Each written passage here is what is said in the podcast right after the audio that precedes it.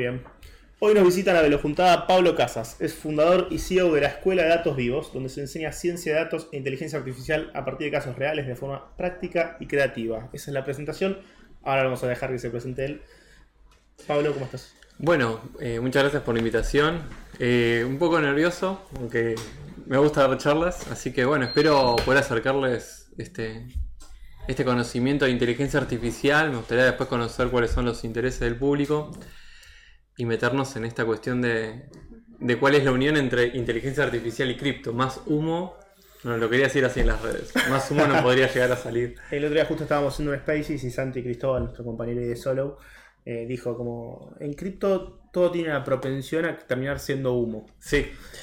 Vamos al tema, al tema candente, el tema de estas últimas semanas. Fundamentalmente creo que fue el chat GPT lo que trajo de nuevo el tema de discusión discusión. Trajo como una euforia colectiva en base a ver algo muy claro de inteligencia artificial y se estaba llevando a cabo ya. Primero principal, como para ir a las bases, sobre todo porque va a haber gente probablemente que va a escuchar esto y no tiene idea o nunca se ha interesado por qué consideramos y fundamentalmente qué no consideramos inteligencia artificial. Bueno, hay un meme muy, muy conocido que dice que si está en una PPT es inteligencia artificial y que si está en Python es machine learning, ¿no? hay una, un, humo alrededor también de lo que es inteligencia artificial eh, muy grande. Hoy día te diría que inteligencia artificial es todo lo que sería análisis predictivo, eh, tratamiento de texto, de imagen, eh, sonido, encontrar patrones en los datos, poder sacar información que de otra manera te llevaría muchísimo tiempo obtenerlo. ¿no? Es como obtener información de una manera inteligente pasa que estos últimos años, estos últimos tres años, sobre, y sobre todo el año pasado, eh, una empresa llamada OpenAI pateó el tablero de lo que es el mundo de la inteligencia artificial eh, disponible para los usuarios a través de sus creaciones. La primera fue, la primera del año pasado, fue DALI 2, eh, y luego vino esta bestia llamada ChatGPT o ChatGPT. Eh, sin duda es un cambio de paradigma en, todo, en educación, que podemos hablar de eso, que es donde estamos ahora. Eh, a nivel empresarial también va a cambiar el paradigma. Y lo más difícil ahora no es la tecnología que ya está creada básicamente y que va a empezar a iterar a partir de acá, sino eh, la adopción por parte de los usuarios. Por ejemplo, en tu día a día. Claro, ¿vos te sorprendió en alguna medida el lanzamiento del ChatGPT? ¿O era algo que vos ya estando dentro del palo decías, esto está al caer, en algún momento la gente se va a enterar de lo que está ocurriendo acá?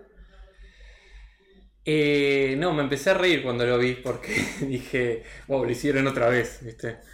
Eh, lo que pasó el año pasado fue que se hizo mainstream. Es decir, que empezó a aparecer en todos los diarios, en, los portales de noticias, y muchísimo hype alrededor, y mucho temor, ¿no? Va a quitar tu trabajo eh, en una de las preguntas que estaba por ahí, eh, se volvió mainstream. ¿Eso qué significa? Que al público general, que quizás no viene de tecnología, empieza a ver esta palabra cada vez más seguido. De hecho, me pasó con eh, familiares grandes que me decían, sí, vi de lo que haces vos, apareció en las noticias, está acá, está allá. Eso que hace vos, el, clásico del análogo, las moneditas que nos dicen a nosotros. Las moneditas, El tema de las moneditas. Eh, entonces, al volverse mainstream, es bueno y es malo. Es bueno porque obviamente va a haber cada vez más gente involucrada en esto, va a haber más adopción y al mismo tiempo hay más miedo porque mm, está avanzando a un nivel que, no, eh, que la sociedad no puede asimilar. A, nivel eh, emocional como a nivel jurídico. Me voy a quedar con eso, vamos a volver a en breve, pero volvemos para atrás también y aprovecho para preguntarte, ¿cuál fue la primera vez que te involucraste en algo relacionado, vinculado a inteligencia artificial? Cuando no era popular. desde ya. si el público es de, Argentina, diría que lo sigo desde Cemento. Eh, pero no, yo en esto empecé hace unos 15 años más o menos, cuando era muy lindo en la práctica. En ese momento lo que se llamaba inteligencia artificial eh, tenía que ver directamente con eh, algo más técnico que son las redes neuronales artificiales, que fue como me enamoré de este mundo. No podía entender cómo un algoritmo podía aprender. Algo que uno programaba podía entender y aprender a partir de los datos y que cosas que te explicaban aburridísimas en la, en la facultad que es cuando más empecé, cuando empecé la facultad descubrí la IA, como por ejemplo, no sé, las matrices, pero no volvemos muy técnico, pero la- lo que eran matrices, Te freno cualquier cosa si ya esto se Eso- va demasiado. lo que sería un Excel, digamos, eso representaba el conocimiento de una red neuronal. Entonces me pareció así, tan directo como te lo cuento, me pareció loquísimo. Eh, pero no andaba muy bien en la práctica. Andaban lo, lo que se le dice, lo, lo que andaba bien era lo que sigue andando bien hoy día, que se le dice Machine Learning tradicional o Machine Learning clásico, que es lo que te serviría, por ejemplo, para eh, ver cuáles son los clientes que van a hacer un upsell en velo o cuáles son los clientes que, por, que no están usando la tarjeta y es probable que dejen de ser usuarios eh, el próximo trimestre. Eso, eso no se resuelve con redes neuronales artificiales, se resuelve con eh, otros tipos de algoritmos, más clásicos. Entonces, ¿Dónde eh, distinguís ciencia de datos de inteligencia artificial? Bueno, ¿Dónde está la frontera ahí? Ciencia de- todos los, los Pokémon son ciencia de datos, machine learning, aprendizaje predictivo, deep learning, inteligencia artificial. Eh, bueno, me, me pongo más técnico acá en este momento. Dale, los dale, modelos, eh, estas cosas que, aprenden de los datos, hay modelos, son algoritmos y están, básicamente voy a mencionar los dos más populares, ¿no? Están los que están basados en redes neuronales, que todo lo que sale en las noticias son esos. Y después están los que son basados en árboles. Y otros que vienen de estadística incluso, ¿no? Como por ejemplo, los basados en árboles están el árbol de decisión, el random forest, eh, XGBoost, eh, regresión logística.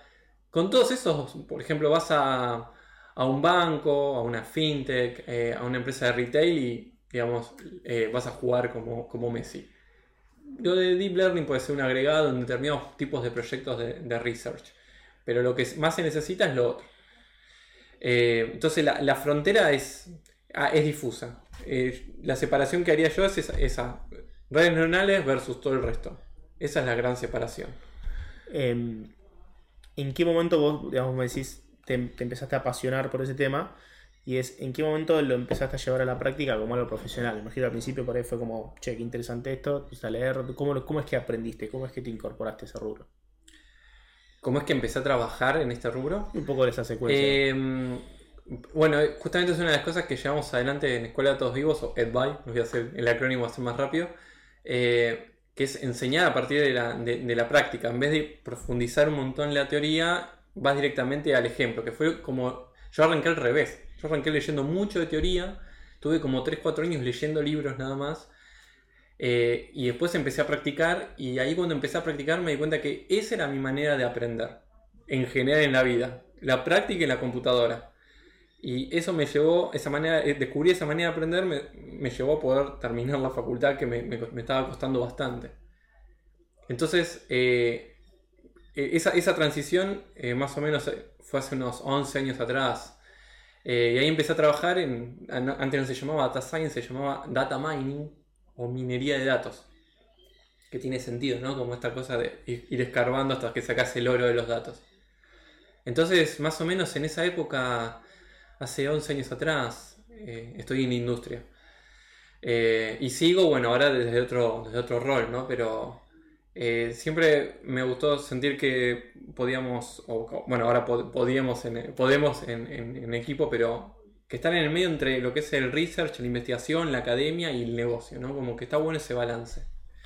¿En qué momento arrancan con la escuela de datos vivos? Eh, Medio que ahí tuviste la revelación. A mí Sí. me gusta aprender de esta manera, quiero poder transmitirlo. Bueno, yo antes de, de Advai estaba trabajando en una empresa de CIS Unicornio, que es OutZero, OutZero, o Auto. Eh, y ahí trabajaba como data scientist y estuve cuatro años y medio y vino la pandemia, eh, renuncié y arranqué con este proyecto. Arranqué solo, acá está la, la co-founder eh, Debo. No quiso dar la cara. Ah, está atrás. eh, la- es- la- me ayuda a hacer la parte legal, entre otras cosas. No puedo decir nada prohibido. Y hoy somos un equipo de 5 y arrancamos muy fuertemente el año pasado. Eh, el año pasado con lo que fue el desarrollo de, de nuestro producto que es Atenea, que es una inteligencia artificial que guía al estudiante en el aprendizaje. Es como que se junta un poco todo, ¿no? O sea, ustedes enseñan inteligencia artificial aprovechando los beneficios de la inteligencia artificial. El eslogan es, como se lo presenté a Manu eh, de Velo, enseñamos IA con IA. Eh, pero también enseñamos Data Engineering, que no tiene que ver con IA estrictamente. ¿Esa la enseñan con IA? Sí, también. Sí, Atenea es eh, un tutor de inteligencia artificial que te contesta preguntas, te toma examen, te, te arma el plan de estudio. Si tuvieras que compararlo con el chat GPT, ¿cuál es la principal diferencia? ¿La cantidad de parámetros que tiene o la forma en que contesta? ¿Qué información tiene recabada para responder? ¿Cómo lo compararías? Porque así como lo dijiste es eh, algo conversacional, es un modelo de diálogo. Es un modelo de diálogo y, como un, profe que te está ahí pusheando, bueno, hoy te toca estudiar, venís bien, venís, venís atrasado o estás adelantado. Y es otra cosa, digamos, eventualmente incluso se podría integrar la funcionalidad de ChatGPT a través de, las APIs, de las APIs que están por lanzar dentro de Atenea. Eh, hay una relación, pero digamos, eh, por el otro lado no se parecen en nada, porque ChatGPT es como Google. Imagínate esto, sigue existiendo, hay EdTex, está en las universidades y está Google. Y ChatGPT, podemos hablar de eso después, ¿no? Del miedo de Google, pero es eh, equivalente a, y acá ya meto todo el hype, eh, es equivalente al, prácticamente al descubrimiento de los motores de búsqueda con Google. Hoy es ese cambio de paradigma. Entonces es, hay una diferencia grande. Eh, ChatGPT es una herramienta para aprender eh, que te va a dar todas las respuestas que vos necesitas, pero lo importante es tener un orden y saber qué pregunta hacer. Si no, por ejemplo, la universidad con Google hubiera desaparecido y no pasó eso, ¿no? Entonces, y eso es importante en todas las ramas, en lo que es eh, marketing, finanzas, legales, eh, es una herramienta y es la primera de este estilo tan, potente que se encarga de darte una respuesta como vos querés. O sea, vos ahí ya dejaste muy en claro cuál es tu visión acerca de la educación en el futuro con la incorporación de esto. Mencionaste universidades y Google y cómo hoy en día conviven. ¿Vos crees que en el futuro van a poder, va a poder convivir la educación tradicional con una educación más adaptada e incorporando los beneficios de inteligencia artificial? Nosotros estamos haciendo esa segunda educación y nos encantaría poder llevarla a las universidades. Muy al contrario de pensar que desaparezcan, eh, tanto Debo como yo venimos de la Universidad Tecnológica Nacional. Eh, yo ahí, gracias a la, UTN, pude empezar a trabajar y descubrí que era IA. Entonces, si bien hay cosas que modificar, eh, sin duda es como una tecnología más para, para incorporar. nosotros por ejemplo, para darte un ejemplo, algo más concreto, em, abogamos por poder enseñar todo lo que sea matemática, álgebra en la universidad eh, a través de Python o, R o el lenguaje que sea, y no en lápiz y papel, porque eso te agiliza mucho el aprendizaje. Entonces, em, es como eh, se va a poder potenciar, pero hay que llevar a cabo un trabajo también político de, de poder hacer eh, una evangelización y mostrar a los docentes, por ejemplo, cómo usar estas tecnologías. Ahora lo que está sucediendo en Estados Unidos, por ejemplo, es que se está prohibiendo en las universidades. Claro, eso es la pregunta. O sea, eh, creo que era Leo Piccioli que hablaba de, de cómo cuando surge el pizarrón, incluso cuando surge el pizarrón, que decimos, bueno, es una innovación que en su momento y que después se, tomó de forma universal casi en los colegios, sí. ¿cómo te podrías oponer algo así? Y sin embargo había oposición a eso. ¿Vos ¿Al pizarrón también? Sí, al pizarrón. ¿Crees que va a haber reticencia? ¿Crees que la reticencia se va a solucionar rápido? ¿Que rápidamente la gente va a ver la ventaja de una educación que incorpore ya? Porque es un poco también esta cuestión de, che, los colegios que prohíben el celular. Y ¿tiene sentido? claro, es equivalente. O no usen calculadora para hacer estas cuentas. Es para mí lo que va a pasar es lo que, bueno, lo que está pasando ahora, que es van a empezar a prohibirlo, medio en vano, ¿no? Y con la interconectividad que hay es, va, a ser, va a ser imposible prohibirlo, pero van a haber como bajadas de línea para prohibir estas tecnologías. suena algo que nosotros manejamos mucho, eso de la cripto, de la moneda. Ah, sí, sí, sí. Aclaro que no eh, soy experto en cripto, sé lo, lo básico. Eh, tengo cuenta en Velo, eh, quiero decir. Como toda persona de bien. Eh, así que me fui de tema. Volviendo. Em, ¿Crees que van a prohibirlo? Y después crees que va a, haber... prohibir. Ya, lo están prohibiendo, así que no estoy. Estoy dando información del pasado, ¿viste? Y no, lo que va a pasar es que se van a dar cuenta que no lo van a poder prohibir y van a empezar a regularlo. Hoy justamente pensaba en publicar algo así en LinkedIn. Para mí, va, a terminar habiendo alguna regulación a nivel mundial de que si tenés uno de estos, se le dice large Language Model o modelos de lenguaje largos, grandes. Esa es como la, palabra técnica para denominar a GPT-3, a ChatGPT y otros open source que no los estamos mencionando. Eh, y va a haber una regulación como eh, lo que es la regulación de GDPR o GDPR en Europa, que es de protección de datos. Vos tenés datos de las personas, están alojados en servidores de Europa, vas a tener que, eh, o sea, le tenés que proveer a la persona el acceso a toda esa información. si tomás decisiones de créditos, tenés que explicarle por qué, tomás, por qué le diste o no le diste un crédito. Y otro montón de regulaciones más. Para mí en IA va a pasar lo mismo eh, con lo cual podría surgir un mercado negro ¿no? de estos modelos de lenguaje. Eh, entonces, para eso falta, para eso yo supongo que va a venir el año que viene, esta regulación, ¿no? porque van a tener que bajar línea fuerte, van a poder agarrar a las empresas principales, eh, Google, Meta, y, regularlas, ¿no? Mencionas empresas principales y te freno ahí. ¿Vos crees que para Google esto es una amenaza o crees que Google ya viene trabajando en algo y para esto no le, no le significa, no me así. Bueno, hay, eh, podemos hacer un programa de chimentos de este mundo. no, sé cuánta gente le puede, le puede importar, pero eh, hay uno de los directores que, es, un, es, un, crack mal de, meta, de, machine learning, como que dice que ChatGPT no es eh, muy revolucionario. Como que Meta y Google. Le, bajan, el, le bajan el ruido. No, no, no es muy. Y es un grosso, es un grosso mal. Fue uno de los pioneros de Computer Vision, esta persona. Ganó el premio Turing, eh, Lecum. Eh, nada, yo lo sigo, es un fenómeno. Pero dice, bueno, no, no es, tan, no es tan grandioso, nosotros ya lo vamos a hacer. Y ellos abogan como que todavía no lo hicieron, pueden sin duda y ya, ya tienen cosas creadas, eh, pero no lo hicieron público por una cuestión de seguridad, ¿no? Y de no causar tanto daño, tanto impacto. Y OpenAI para mí es una empresa increíble en cuanto a generar productos, porque ellos hicieron el modelo y lo lanzaron con una interfaz increíble, eh, simple, el, producto funciona, lo van iterando, todas las críticas que se le hicieron en su momento al, eh, yendo un, pasito atrás a lo que es GPT-3, la tecnología subyacente a esto, eh, los corrigieron. hay que seguir trabajando en en las correcciones de sesgo de, sesgo de, género. Bueno, ¿no? le podías preguntar cosas de Hitler y te respondía, ¿no?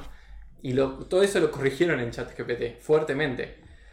Entonces, eh, nada, van, mejorando el producto eh, release a release. Es increíble cómo, cómo, van avanzando. Y Google mm, tiene algo parecido, pero todavía no lo lanzó, eh, estimo, por una cuestión de, de no causar impacto, o según lo que dicen ellos, de, tener una inteligencia artificial segura, ¿no? Ahí eh, me parece interesante el hecho, porque puedo decir que hay empresas que probablemente hayan desarrollado tecnología de este tipo que todavía no lo liberaron.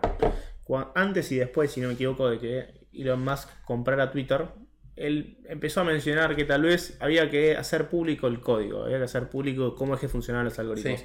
¿Qué crees que encontraría la gente si de golpe pudiera leer los algoritmos de las aplicaciones que usa todos los días?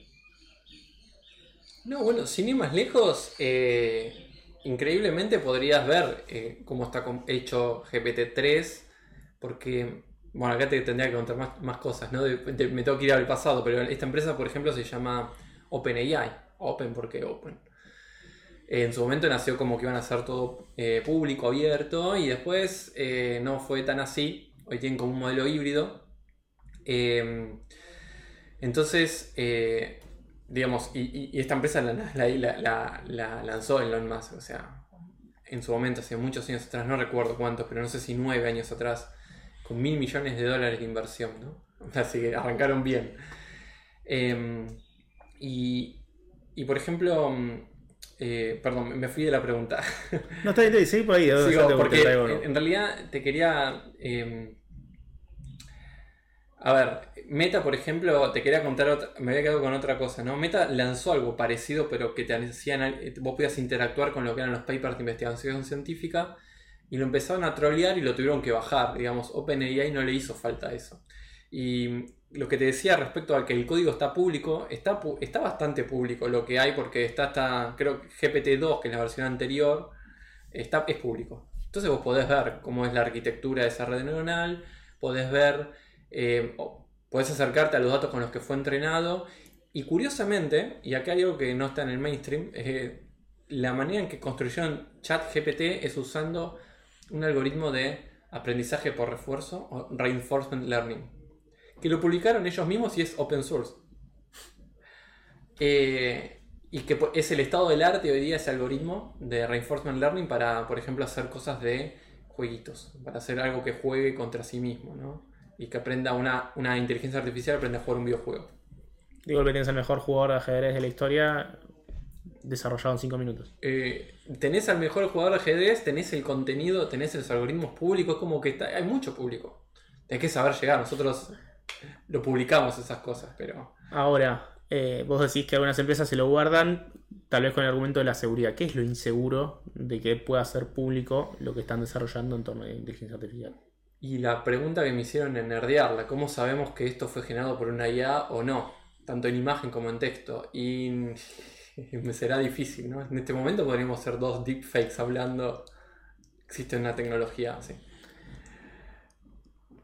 Digo, si me lo imagino en torno a gente que se crea una cuenta en Velo, por ejemplo. Sería un problema realmente que una persona haga un deepfake porque podría abrir una cuenta con mi identidad sin que realmente sea yo quien está abriendo la cuenta.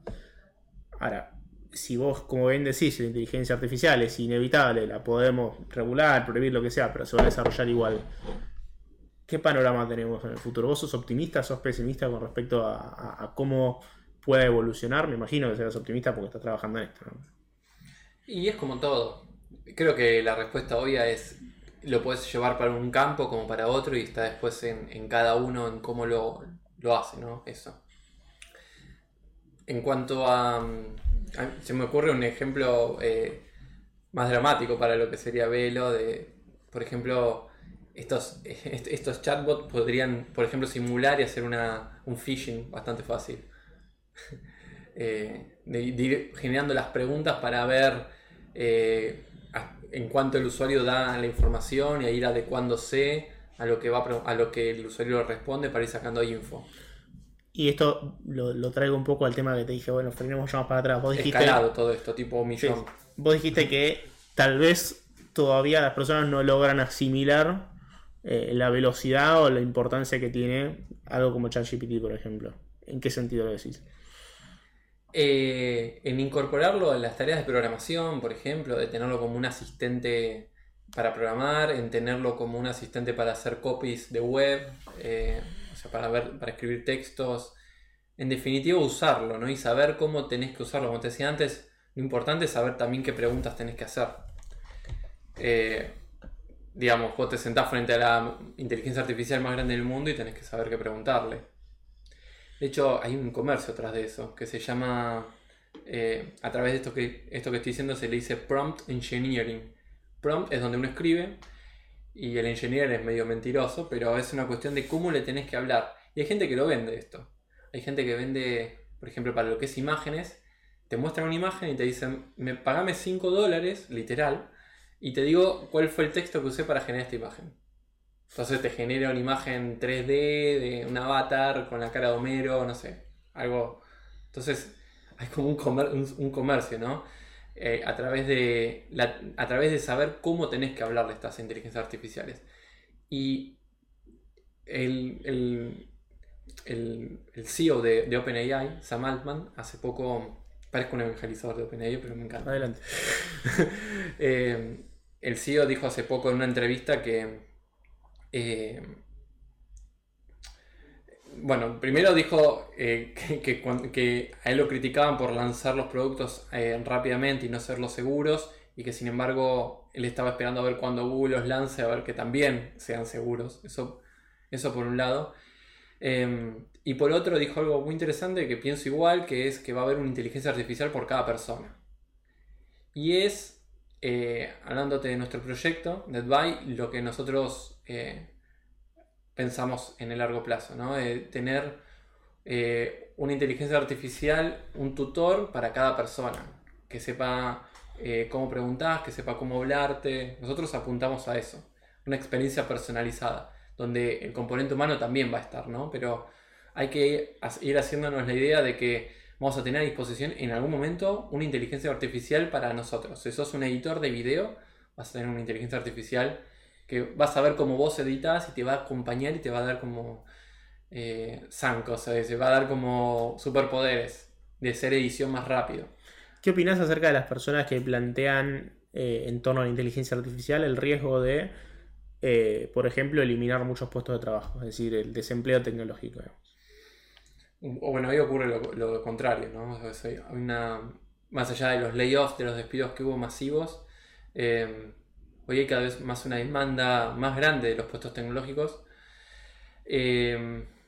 no creo que los pueda reemplazar porque es, no, no menos en el corto plazo, porque es un, es un asistente, o sea, te, Stack Overflow o Google no, no eliminó puestos de trabajo. Va, supongo que algunos habrá eliminado, algunos varios, ¿no? Pero en lo que es programación, ah, lo que, lo que veo yo es que te va a dar más velocidad de acción. Eh, entonces, antes hacías quizás, no sé, tardabas una semana para hacer un sitio web, ahora vas a tardar quizás un día. Lo veo así va, el puesto de trabajo, algunos va a eliminar probablemente y cuanto más digital es el puesto de trabajo, más asistido por ella va a estar. Eh, no sabría hacer una futurología, no, no, pienso que va, que, tipo, porque hasta ahora no pasó, digamos, hay una IA que se llama Codex y hay un montón de IAs dando vueltas que te generan código y no vi, no me enteré en ningún caso de que hayan echado gente por estas tecnologías. Existen hace más de un año. ¿Y por qué? en su momento eran como las noticias, ¿no? De que podían generar todo este código, qué sé yo, y no vi despidos por ello. Aplicación de inteligencia artificial, probablemente no solo a programación, sino también mucho en industria se, podría aplicar. ¿Cuáles son esas aplicaciones, primero, que vos ya conozcas que se estén llevando a cabo, o cuáles crees que serían más revolucionarias? Mirá, hoy, hoy vi algo, se viene viendo hace tiempo, ¿no? Pero hoy vi algo que me llamó mucha atención, que era la edición eh, de un video de una era una chica que estaba hablando en una película. Eh, la chica estaba insultando, entonces decía, bueno, vamos a le aplicamos IA y esto es como un producto que está vendiendo esta empresa y le saco las malas palabras. Pero no con el pip, sino con, le, editaba la, boca directamente. O lo traducía a japonés, moviéndole los labios de acuerdo a la expresión de japonés, o a español, o lo censuraba, ya te digo, cambiándole las palabras y todo eso no, se, no te dabas cuenta. Eh, entonces, eso es una aplicación que va, a ser increíble. Eh, todo lo que es diseño, para mí va a agilizar muchísimo también. Hacer prototipos en 30 segundos con un buen prompt. Puedes tener cuatro ideas eh, y después editarlas con IA y me terminas haciendo el ajuste fino a mano. ¿Crees, por ejemplo, que en un par de años uno va a poder hablar con una persona que habla otro idioma y entenderse en simultáneo en el momento sin necesidad de una tercera persona, o sea, que haya una traducción simultánea basada en eh, bueno, de hecho eso ya existe, lo debes tener en tu celu. Si tenés Android, eh, Google tiene una opción de, traducción increíble. Google. Google, llegó Google. Eh, dicho sea de paso, el boom de Deep Learning de estos últimos años fue por algo que descubrió Google. Que es, una, es un tipo de red neuronal que se llaman Transformers en el 2017. A partir de ahí se fue todo para arriba. Eh, digo, y sin embargo hay trabajo de otro montón de empresas que se están apoyando en eso. ¿no? Habiendo hecho ese pequeño, eh, ese pequeño paréntesis, eh, no, me perdí, me perdí de vuelta. no sé a dónde querías volver. no, te quería... No, sobre la industria y qué era lo más revolucionario que vos verías que estaba yendo a cabo, pero venías hablando de eso. Y de, todo, o sea, va a transformar todo. La edición de video, como te conté, ya va a transformar. Lo que es audio, justamente antes estamos hablando detrás de cámara. Eh, vi también aplicaciones para hacerte karaokes. Le pasas una música y te saca la voz, o al contrario, le pasas una música y te descompone todos los instrumentos. Si no me equivoco, creo que fue Soda Stereo. Hicieron un recital ah, el año pasado en el cual eh, le quitaron con inteligencia artificial la voz de Cerati para que haya gente que pudiera, invitaron artistas y había distintos artistas que hacían la voz principal sobre, obviamente, lo que ya estaba. Lo veo, lo veo permeable en todo, en todo, en todo. De hecho, en robótica no veo que avance tanto en comparación a cómo está avanzando la IA. Antes era IA y uno pensaba en Terminator, ¿no? Ahora IA ya la gente tiene un concepto más de, bueno, es texto, imagen lo que es imagen, todo. Todo lo que sea arte digital, eh, video, todo eso lo va a revolucionar. El año pasado, a fin de año, salió ya eh, los primeros prototipos de que le pasas un texto y te, da, genera un video. Es el siguiente paso. Sí, nos eh, tuvimos acá a, um, Agustín que trabajaba en OpenAI en diciembre, eh, que él justamente trabajaba haciendo, digamos, eh, ser un prompt engineer, o sea, se dedicaba a entrenar el modelo en base a entender qué cosas la gente estaba preguntando, de dónde había que tapar un sesgo, dónde había que aportar algún parámetro adicional. Eh, y él nos comentaba que si ChatGPT eh, era, había sido revolucionario, cuando saliera el GPT-4 iba a ser una locura porque incluía, por ejemplo, un video de YouTube de 3 horas, che, hacer un resumen de 2 segundos, ahí, o sea, que vos pudieras... ¿En eh, video generaba eso? Sí, decía como que la capacidad, hoy si no me equivoco eran 175 mil millones de parámetros, iba a ser por, por 500. Eh, bueno, también, sí, ah, hubo varios memes al respecto. Eh, no va a ser tan grande como lo de los memes, pero no sé cuánto va a ser. Eh, pero es importante también decir que lo había posteado el otro día en LinkedIn, que no es solamente importante la cantidad de parámetros. Está estudiado que mayor cantidad de parámetros, que dicho se paso es esta matriz que te dije anteriormente, a mayor cantidad de parámetros, los modelos performan mejor sin darles tantas indicaciones. Pero también es importante la arquitectura, es decir, cómo se entrelazan todo esto, ¿no? Ahora los GPT siempre han evolucionado en cantidad de parámetros, no en arquitectura. Ahora, la arquitectura es muy costosa de mantener. De hecho, si no me equivoco, salió el dato de que eh, ChatGPT costaba 3 millones de dólares al día. Ah, ¿Crees que hay limitaciones de ese estilo o siempre y cuando esto sea revolucionario va a aparecer dinero para mantener cualquier infraestructura? Eh, va, a ir, bajando, sin duda, los costos del uso de APIs en general de, las empresas de, inteligencia artificial fue bajando, fue decreciendo con, los años. Eh, de hecho, bastante accesible hoy día. Hoy, por ejemplo, el ejemplo, lo que decías anteriormente de hacer un resumen de YouTube, ya cualquiera que nos esté escuchando lo podría hacer.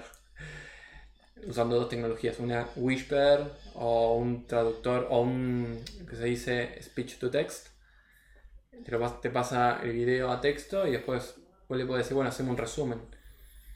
Eh, Saludo a Tommy Holt, nuestro compañero acá que, usó una tecnología de AI y ahora nos llegan a todos un mail que con, resúmenes de todas las calls, que en realidad el mail no está porque creo que estaba en inglés y las calls hacemos en español.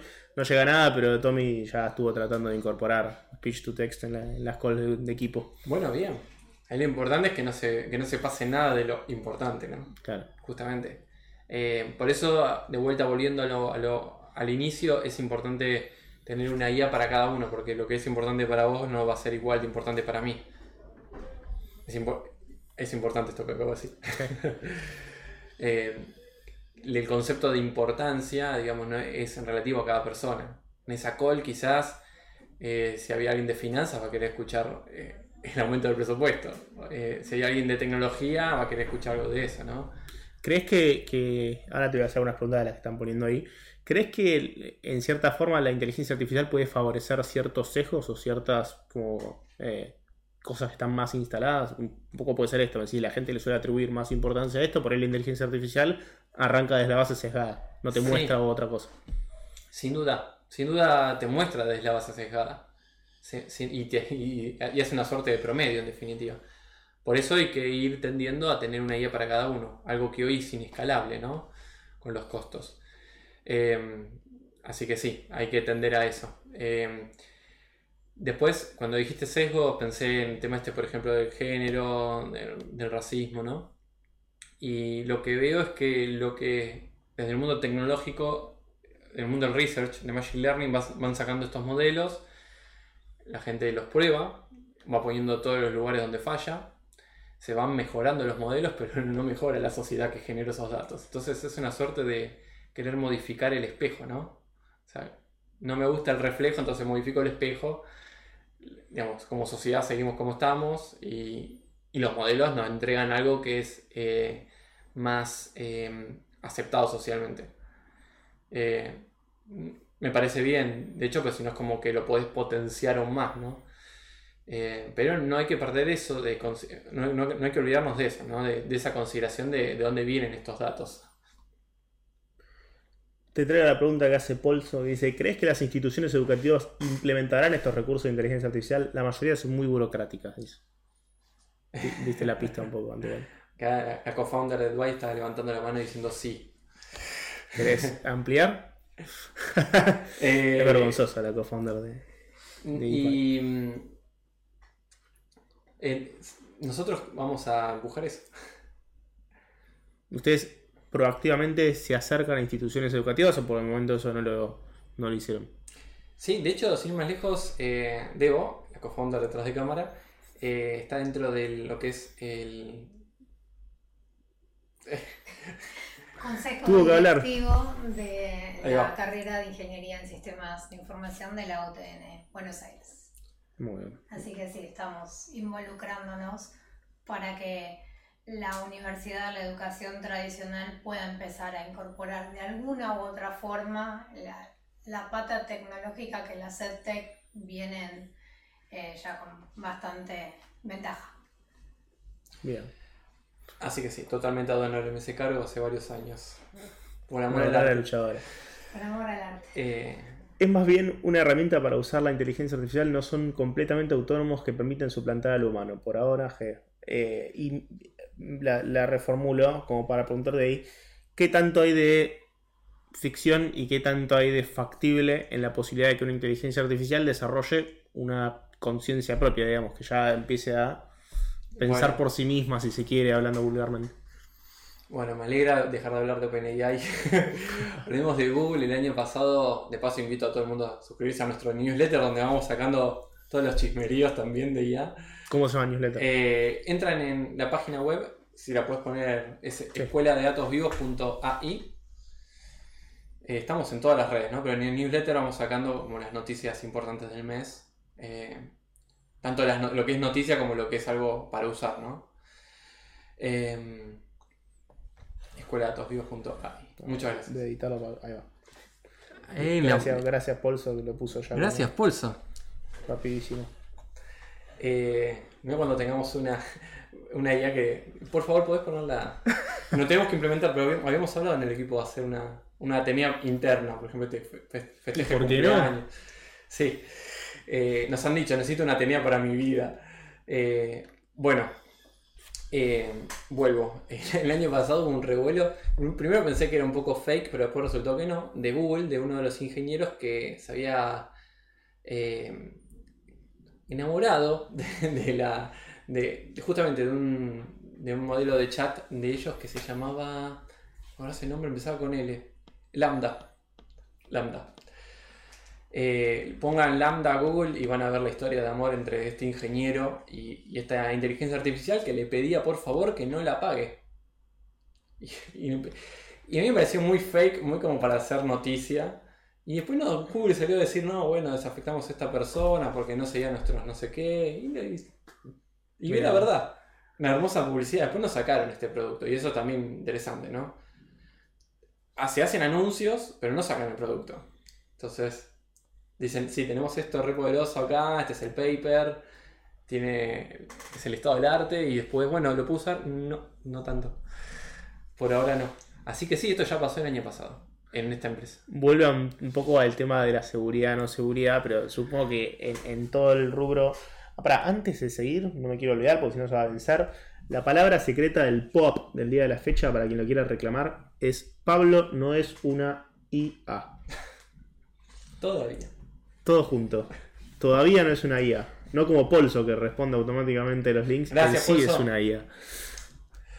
Em, Alguien que me avise ahí si lo lograron emitir, si lograron mintear su pop, así ya seguimos, me quedo tranquilo de que quienes están presentes tienen su prueba irrefutable de que participaron en esta conversación. Malendi, ahí si querés confirmar. Siempre hacia el final para los verdaderos que realmente estuvieron en la charla. Si dices al principio, eh, así cualquiera. Eh, Malendi, ahí Tute, alguien que quiere confirmar, Fe.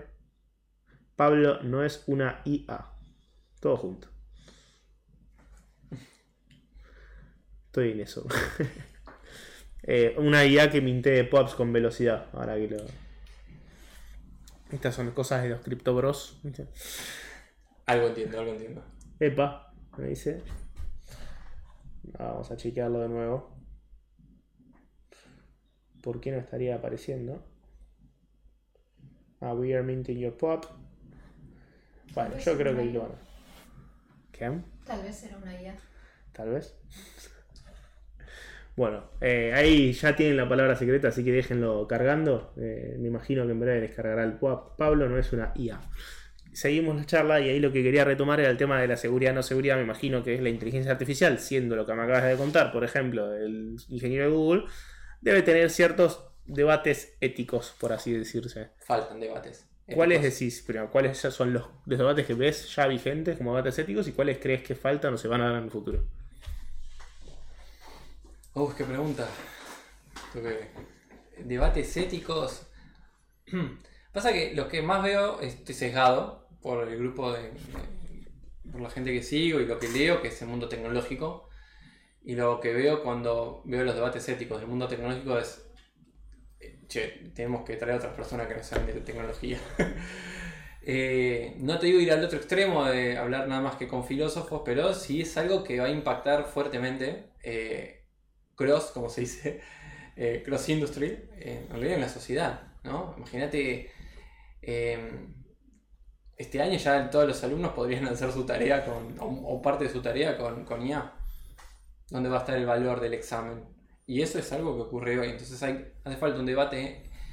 Y también, por ejemplo, en lo que es educación, que es lo que más nos toca, eh, plantearnos, ¿no? ¿Qué, qué es que alguien aprenda o vale la pena seguir con este modelo de examen, eh, etcétera, ¿no? Eh, lo otro ético es también la, modificación de los algoritmos cuando los datos no están como uno esperaría a nivel social. Eh,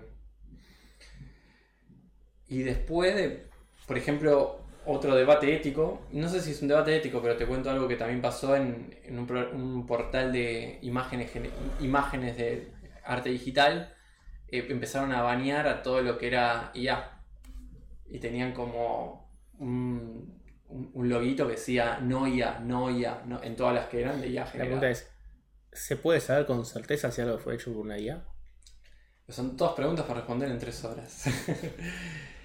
Mirá, eh, ¿Cuántas horas tenés? Eh, sí.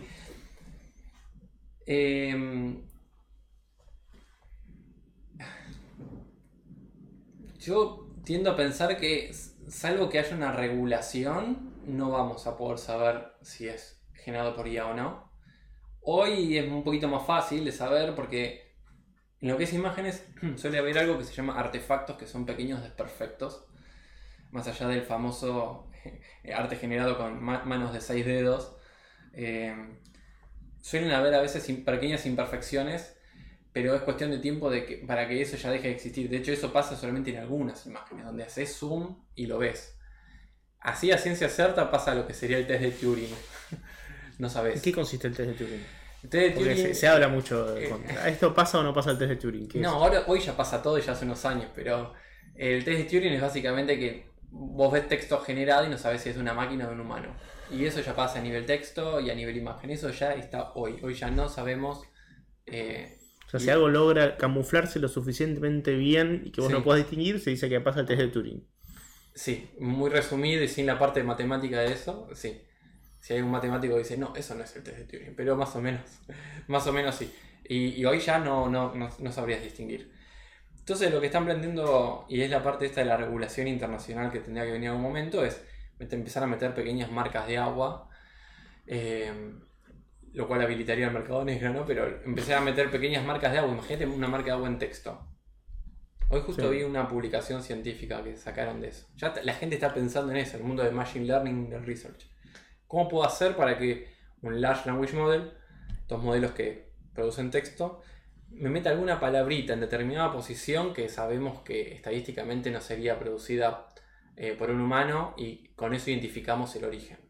Muy, viste, muy rebuscado, ¿no? Eh, que, luego eso te podría ayudar a ver, por ejemplo, lo que es eh, texto generado de OpenAI o de Google. Tendrías que tener una por cada uno de estos modelos generados. En el tema salud, por ejemplo, ¿sos consciente de avances que estén llevando a cabo con inteligencia artificial en el área de la salud? Porque mencionaste antes con respecto a Google que llegó un momento en que se hizo así y empezó a ser exponencial exponencial el crecimiento en temas de inteligencia artificial. Medio que con la esperanza de vida, con la salud en los últimos 100, 200 años, hubo un fenómeno similar. ¿crees que está impactando ya la inteligencia artificial en el área de medicina? bueno, justamente el año, el año pasado o el anterior, el año pasado también, pero la empresa de research de deep learning de Google que se llama DeepMind, que fue la que ganó el, jueguito Go, salió en todos lados eso, eh, publicó AlphaFold 2, que hablaba sobre el plegamiento de proteínas. Algo súper técnico, pero que después entendí que era muy importante para el campo de la medicina y había ganado, no sé, como decirte, era 100 veces mejor que lo que estaba hasta ese momento. Y eso te servía, por ejemplo, para hacer eh, creación de medicamentos o detectar enfermedades. Estoy explicando muy mal. Tenemos un video con una experta en nuestro canal de YouTube, eh, una doctora del CONICET. Escuela de datos vivos.ai. Y en YouTube está y ahí Me van imagino a poder... que tendrán el loguito, ¿no? De YouTube ahí abajo. Eh, digo, eso fue un cambio notorio. De nuevo, para alguien que no viene ese palo, quizás no, no entiende mucho la implicancia. Me incluyo. Y y bueno, en lo que es detección de imagen, por ejemplo, lo que es eh, rayos X, está como muy... Nunca más una radiografía, digamos. No, nunca es... O sea, eh, está en un nivel muy cercano al humano la detección. Ah, mira. Tengo la, la mamá de un amigo mío, eh, bueno, me lo contó mi amigo, es traductora. Puede decir, bueno, el traductor lo primero que hace es perder el trabajo con esto, ¿no? Ya hace años que existe, ¿no?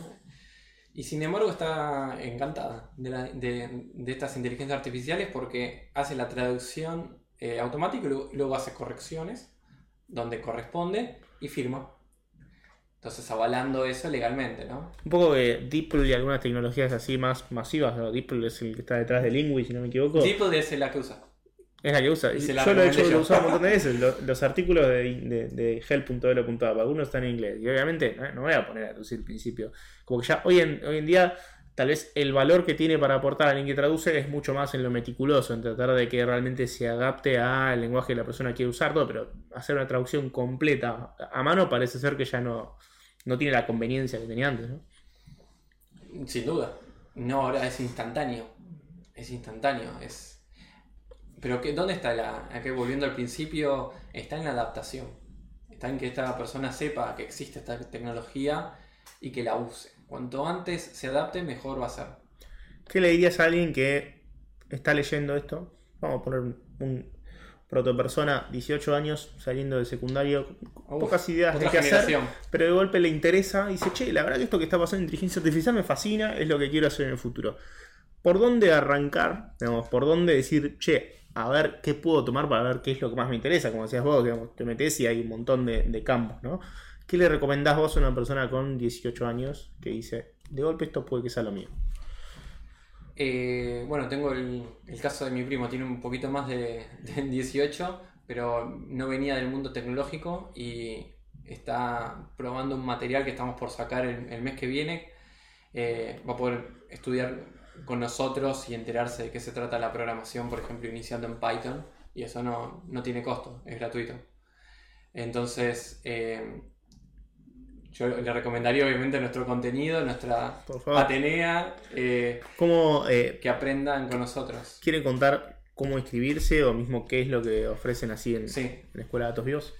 Sí, lo que ofrecemos son bootcamps asistidos por inteligencia artificial en las ramas de Data Science con orientación a MLOps, que básicamente es un Data Science orientado a la industria, y en Data Engineer.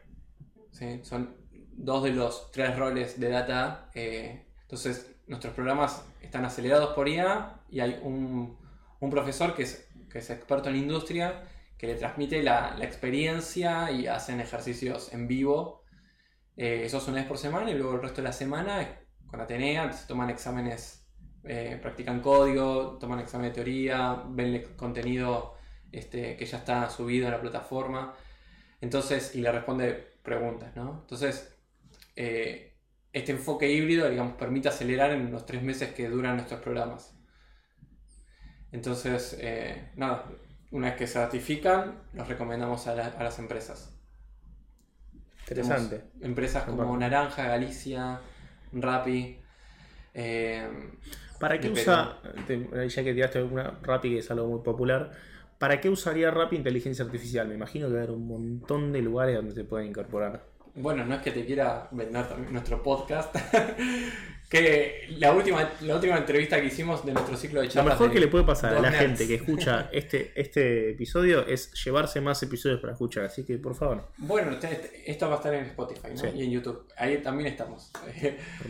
Eh, el último episodio que subimos es sobre el, es con el, eh, Alejandro Correa, que es el jefe de inteligencia artificial de Rappi. Eh, y ahí justamente hablamos de eso. Eh, entre otras cosas, eh, Rappi, por lo que contó ahí en, en la charla, lo ha usado, por ejemplo, para. a ver, han hecho proyectos de social, de social network analysis. han hecho, básicamente, se hacen con, con los contactos, redes y podés, en base a eso, poder predecir mejor qué va a pedir.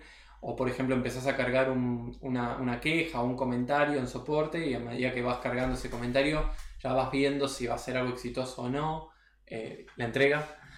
Eh, después de logística no llegamos a hablar, pero me hubiera gustado hablar de, temas de logística. Eh, y se me ocurren muchos proyectos, lo deben usar en todos lados, ¿no? O sea, ahora recuerdo esos rápidamente. Después los clásicos, ¿no? Como decir, ¿qué, usuario no va a pedir el próximo trimestre? Por ejemplo, va, a abandonar la empresa. Esos proyectos clásicos no los mencionamos, pero son los que seguramente deben usar. En base al comportamiento, cada vez está... Primero hizo tres pedidos, después hizo dos, el mes pasado, este mes hizo uno, es, proba- es probable que siga la tendencia en baja, ¿no? Cuando le mando una notificación push, cuando le ofrezco una promoción, eso es algo como genérico en la industria. Entonces, super cross. Ustedes también lo podrían hacer. Lo deben hacer seguro. Ya ChatGPT lo usamos para bastantes cosas vinculadas a marketing. No, no se enterarán cuáles. Eh, en cripto nos pasa mucho, y ahora está pasando particularmente, el cripto está en un momento... No te hablé de cripto, no te quería aburrir, no te quería hacer pisar temas que no te interesan. Eh, No, pero no, sí, me interesa muchísimo. interesa? Sí, sí. ¿Del 1 al 10? En 1 al 10, eh, un 8. Ah, bueno, bastante interesado. Me interesa un 8, Es pero el tengo un tipo de persona, bajo. ese tipo de persona que es eh, tan, eh, eh, tan, eh, tan- tiene tanto expertise en lo suyo que seguro asume que no sabe cosas que sabe mucho mejor que el resto. ¿Cuánto crees que sabes de cripto? No, Te va a decir nada. uno o dos. Es falso, es falso. Nada, nada. Eh, no, saliendo de lo que es, digamos, apostar eh, a la parte de usarlo como una especulación, eso no tengo tanto interés hoy día. Se usan al igual que en las stocks, en las, en las acciones, obviamente bots automatizados, etcétera, etcétera, etcétera, ¿no? Pero me parece una tecnología increíble. Eh, cuando empecé a estudiarla, que me arranqué por ahí, por la parte más matemática, me parece increíble. No vi hasta ahora una, una utilidad en inteligencia artificial o al revés que diga, wow, esta revolución. Eh, Pero hay algo en particular que, que creo que está buena hacer analogía para ver cómo lo pensás. Y es, hoy en día estamos en un momento en el que cripto es como, che, ¿qué onda las cripto? ¿S- ¿Sigue vivo lo que hacías Sí, vos? sí. Vos estás, seguís hablando de cripto. Como que a medida que los precios caen, la gente pierde el interés y el famoso bear market es silencio, ¿viste? Años de sí. tranquilidad, y no, no hay mucho ruido, los precios fluctúan hacia abajo.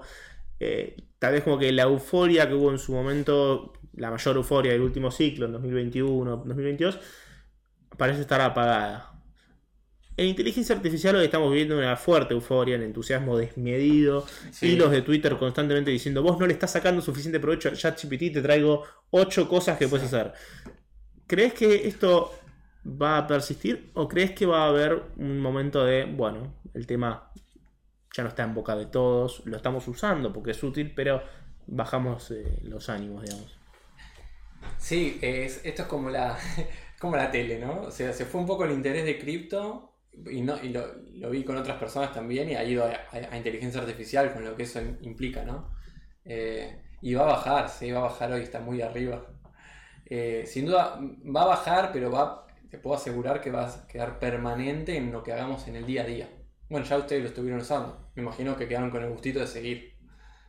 Sí, claramente, cuando uno se ahorra trabajo, eh, de golpe no, no lo, no lo vuelve a, a dejar. Eh, entonces, digamos, es algo, es, una herramienta, es como Google. O sea, esto de la inteligencia artificial, de ChatGPT y todo lo que va a surgir ahora, eh, es un cambio de paradigma fuerte. Y lo que y como sociedad no estamos muy preparados para hacer esa asimilación rápida. ¿Cómo podemos prepararnos como para cerrar optimista? No, para cerrar optimista, esto es como la disrupción tecnológica. Va, o sea, va, a haber eh, descontento, pero sin duda después va a mejorar un montón de cosas. Muchísimas cosas. Algo que antes te llevaba 10 horas, ahora quizás te lleva 3 minutos hacerlo. Eh, también es ir encontrando el uso, ¿no? Porque todos estos posts así virales en TikTok, yo no sé cuánta gente después lo termina utilizando. Eh, yo, por ejemplo, lo usé una vez para programar y, no chequeé lo que me había generado y me hizo un, un timeout en la API que estaba generando. Básicamente, eh, en, vez, en, vez, de llamar una API tres veces, la, estaba, la llamé, ponerle 10.000 y me bloquearon el acceso porque no chequeé. Entonces, no es tan mágico. Tenés que estar ahí. Eh, y va a cambiar para mejor, ya te digo, es una... Depende cómo lo uses, es neutro no, no quiero tampoco ni dar un mensaje negativo ni optimista. Es, creo que está en nosotros el, no sé, querer construir una sociedad mejor y ver para qué lo queremos usar. Si queremos usarlo para hacking va a ser una cosa. Si queremos usar para que una persona pueda aprender en vez de tres semanas estudiando matemática, aprenda en tres días, bueno, eso es otra, ¿no? Y después ver para qué estudias matemático, para qué estudias lo que estudias, cuál es el propósito detrás de lo que haces. Y ahí no está la inteligencia artificial, está en un componente humano. Entonces, para mí hay que empujar en esa dirección, ¿no? ver para qué lo vamos a querer usar eh, y en fomentar un buen uso ¿no? de eso. ¿Algo que quieras agregar? Eh, no, bueno, gracias por la invitación. No, Hablaremos más de cripto la próxima. La verdad que gracias a vos, gracias Débora también por participar y te, logramos hacer hablar, pese a, que acá se negó a aparecer en cámara. Eh, no, gracias a ustedes chicos y como, como bien ahí dijo Pablo, eh, escuela de datos vivos.ai para conocer más de lo que hacen los chicos, van a ir a acceder a YouTube, al podcast también que quieren, ya tiró bastantes adelantos, si no se quedaron con ganas, el tema suyo acá.